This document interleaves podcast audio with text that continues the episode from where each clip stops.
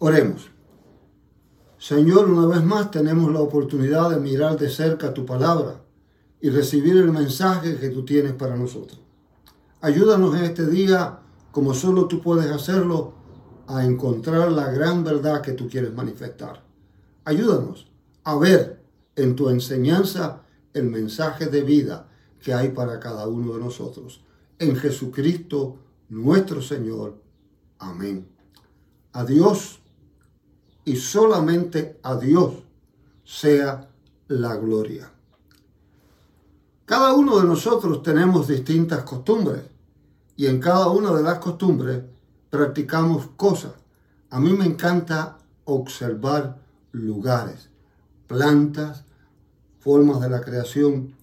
Y en la isla hay varios lugares que a mí me encantan, pero hay especialmente un paisaje que me cautiva cada vez que yo paso por él. Y han pasado muchos años en que yo he parado en ese lugar y lo he observado. Y pasa algo maravilloso. Cada vez que lo veo de nuevo, encuentro algo distinto. Encuentro algo nuevo para mí. Encuentro un mensaje distinto. De igual manera, ocurre con las obras de arte. Hay infinidad de obras de arte en que usted se para frente a ellas y han sido la obra maravillosa de un artista cuidadoso. Usted lo observa, usted lo ve y cree que sabe lo que está diciendo. Es una flor, es un paisaje, es una casa, es un rostro, pero al final vuelve y lo observa y vuelve y lo analiza y encuentra algo. Y cuanto más lo analiza, va llegando el momento que encuentra algo especialmente para usted. Si esto es verdad en las cosas que nos rodean, ¿cuánto más no lo es en la palabra de Dios? ¿Cuánto más no lo es en la bendita palabra de Dios que nos manifiesta y presenta su mensaje? Hoy tenemos el privilegio de encontrarnos con una de esas oportunidades, de ver una de esas enseñanzas y, observar qué vemos. Yo te invito a que conmigo camines este pasaje maravilloso de Lucas 10, 25 en adelante y veamos lo que tú ves allí. Ve observando y mira según yo voy narrando lo que yo encuentro, lo que yo veo y pidamos a Dios que a través del Espíritu Santo sea quien nos ilumine para encontrar el mensaje que allí hay. Parte de este pasaje y el centro realmente del mensaje es la parábola del buen samaritano. Las parábolas tienen un mensaje poderoso y maravilloso. La inmensa mayoría de nosotros, cuando escuchamos por primera vez una parábola, nos pasa igual que con una obra de arte o con un paisaje. Creemos que hemos visto todo. Por ejemplo, cuando escuchamos la del sembrador, el sembrador salió a sembrar y echó la semilla acá y allá. Creemos que hemos visto todo. Sabemos ya de un sembrador. Entendemos, pero realmente no entendemos. Hasta que empezamos a observarla de cerca, empezamos a tener mucho cuidado, a ver los detalles, los detalles y empieza a hablarnos de maravillas y eventualmente nos habla a nosotros. Lo mismo ocurre con esta maravillosa parábola del buen samaritano. Vayamos juntos, caminemos, acompáñame a mirarla de cerca y a ver lo que nos dice. Lucas cambia el mensaje y entra en un panorama distinto. Si usted analiza el pasaje, ve que hay un cambio radical aquí. Vale la pena anotar que es Lucas el único que hace mención de esta parábola, de la parábola del buen samaritano. Él es el único. Y la encuentra, aquí lo encontramos después de todo el pasaje. Jesús sabía perfectamente que él iba directo a la cruz en ese momento está ya en la trayectoria de lo que sería su crucifixión. Y allí Jesús está. Y hay gente y hay un doctor de la ley.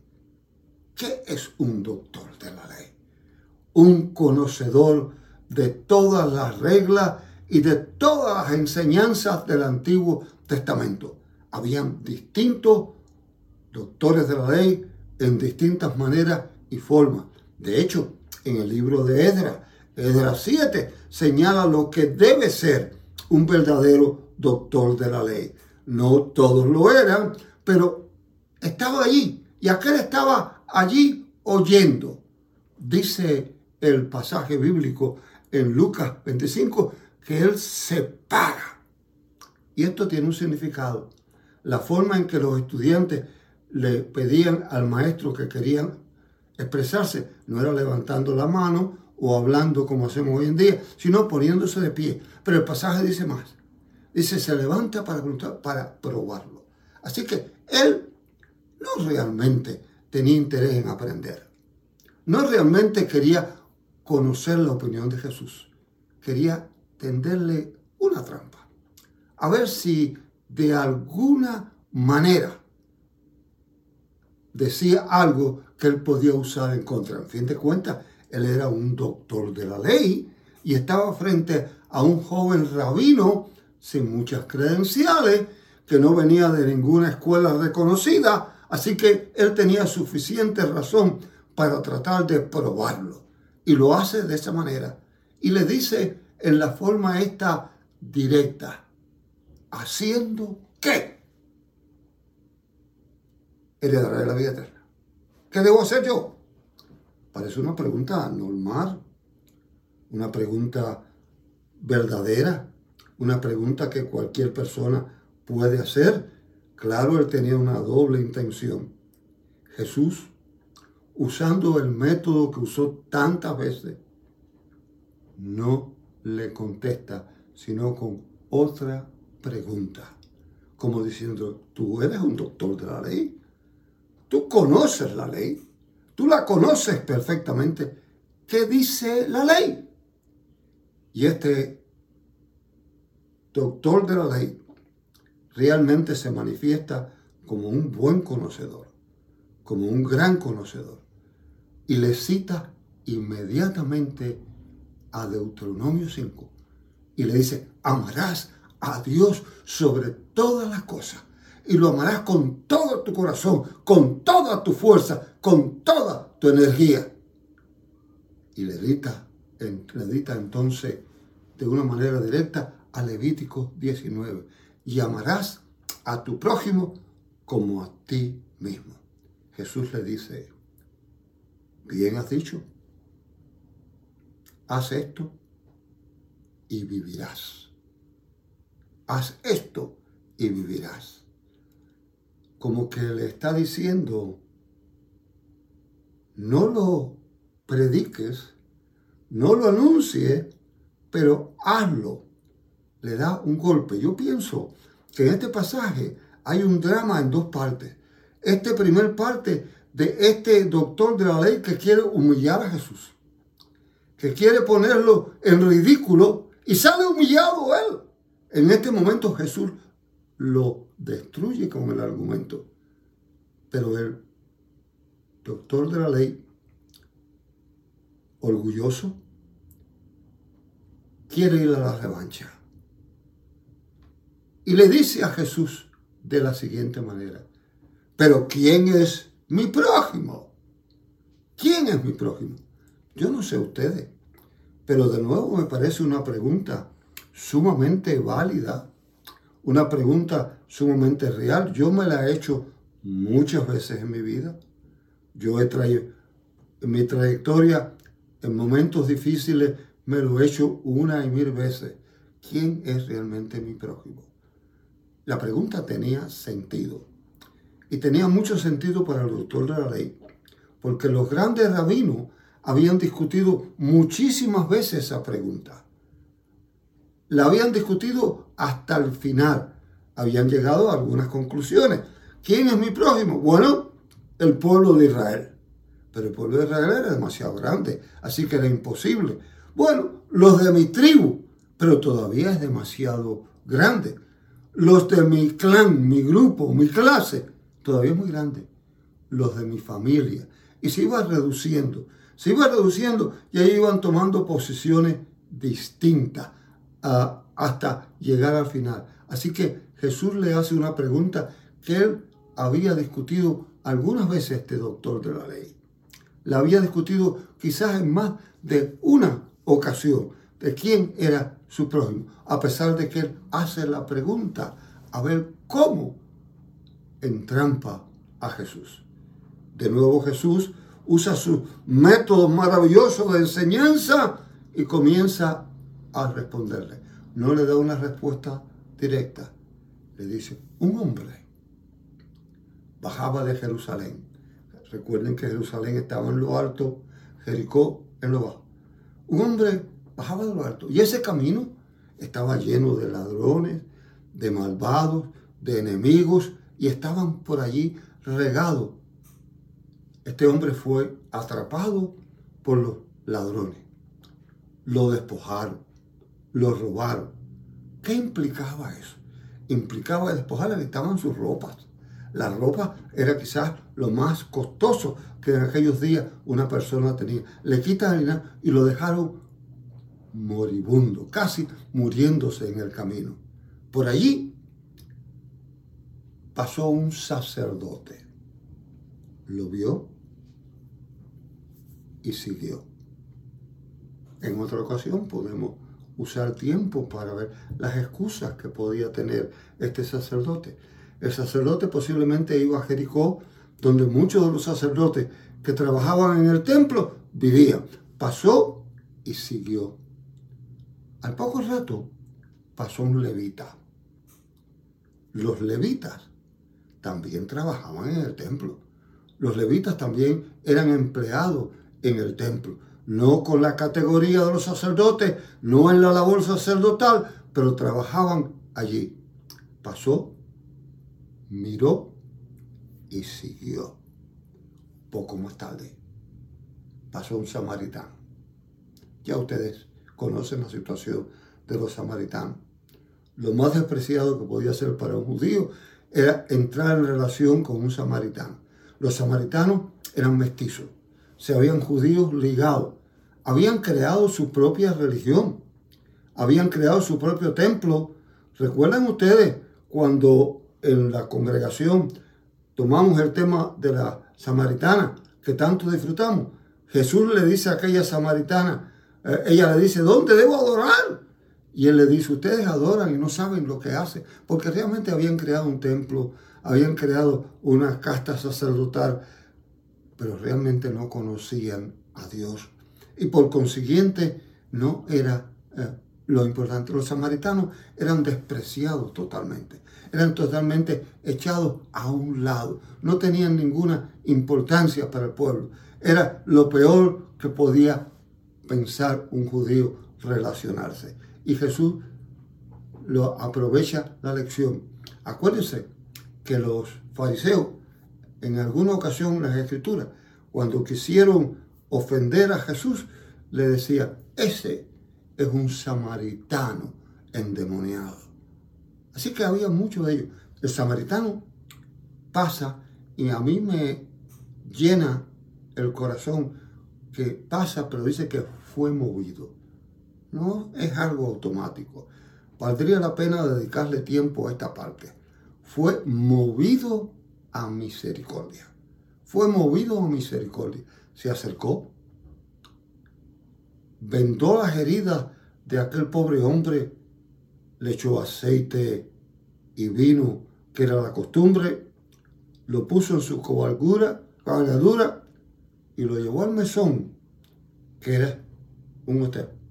Lo cuidó por un día y al, al tener que irse, tomó dos denarios, equivalente a dos meses de cuidado. Se lo da al dueño del mesón y le dice, aquí tiene para que me lo cuides. Y además, yo quiero pedirte que todo lo que él gaste después de estos dos denarios, me lo haga saber cuando yo regrese y yo lo pagaré. De nuevo aquí podemos ver superficialmente, pero hay mucho más que eso. En esa época, si una persona recibía servicio o bienes o beneficios y no podía pagar, automáticamente se convertía en esclavo. Y aquí lo está liberando de la esclavitud. Lo está liberando de lo que podía ser el final de, de ser un esclavo. Una vez más, Jesús le da el punto final. Y entonces se dirige al doctor de la ley. Ha terminado la parábola y le dice, ¿cuál tú crees que de esos es el prójimo? El doctor de la ley le dice, me imagino, ya aquí es mi imaginación, entre dientes, y sin siquiera querer mencionar al samaritano, le dice, el que tuvo misericordia de él. Y le dice, quizás la misma respuesta que le dio con la primera, ve tú y haz lo mismo. Ve tú y haz lo mismo. Entonces, aquí ustedes, si conocen el Evangelio y lo han escuchado por tiempo, dirán, bueno, esto lo que implica es que sencillamente hay que portarse bien para entrar en el reino de los cielos. Que sencillamente hay que portarse bien. Mis amigos y mis amigas, si por alguna situación usted es de los que cree o los que creen que se gana la salvación por obra, cuidado porque sencillamente aceptar esa idea de que se llega a la salvación por obra es poner el estándar de la santidad de Dios sumamente bajita, sumamente bajita. Que la pueda, veamos esto. En el primero, cuando Él le dice, ve tú y haz lo mismo haz esto y vivirás. En el primer round, cuando derrota a este doctor de la ley, lo que le está diciendo es eso.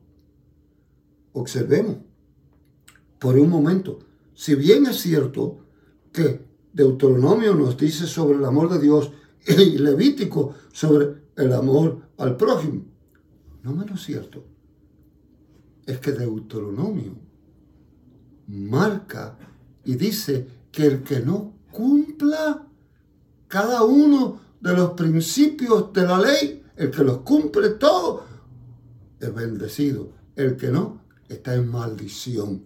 Lo mismo dice Levítico.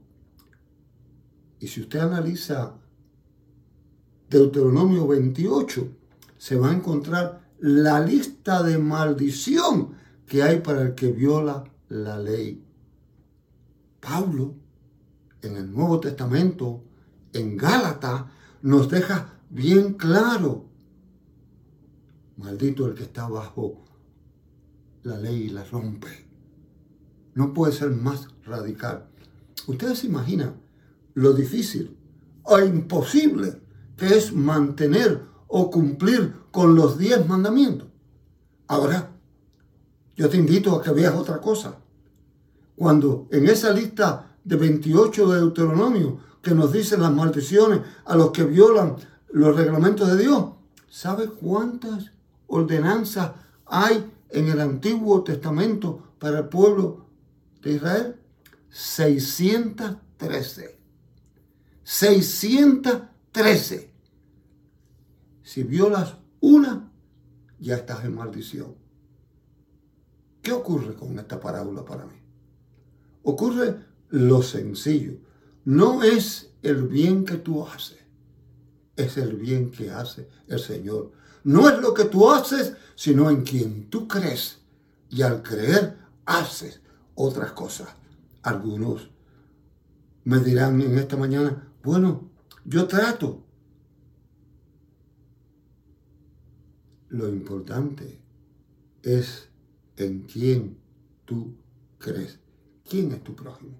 Lo interesante que aquí el samaritano, en vez de ser buscar en él, él se hizo el prójimo. ¿Quién es tu prójimo? Te haces la gran pregunta.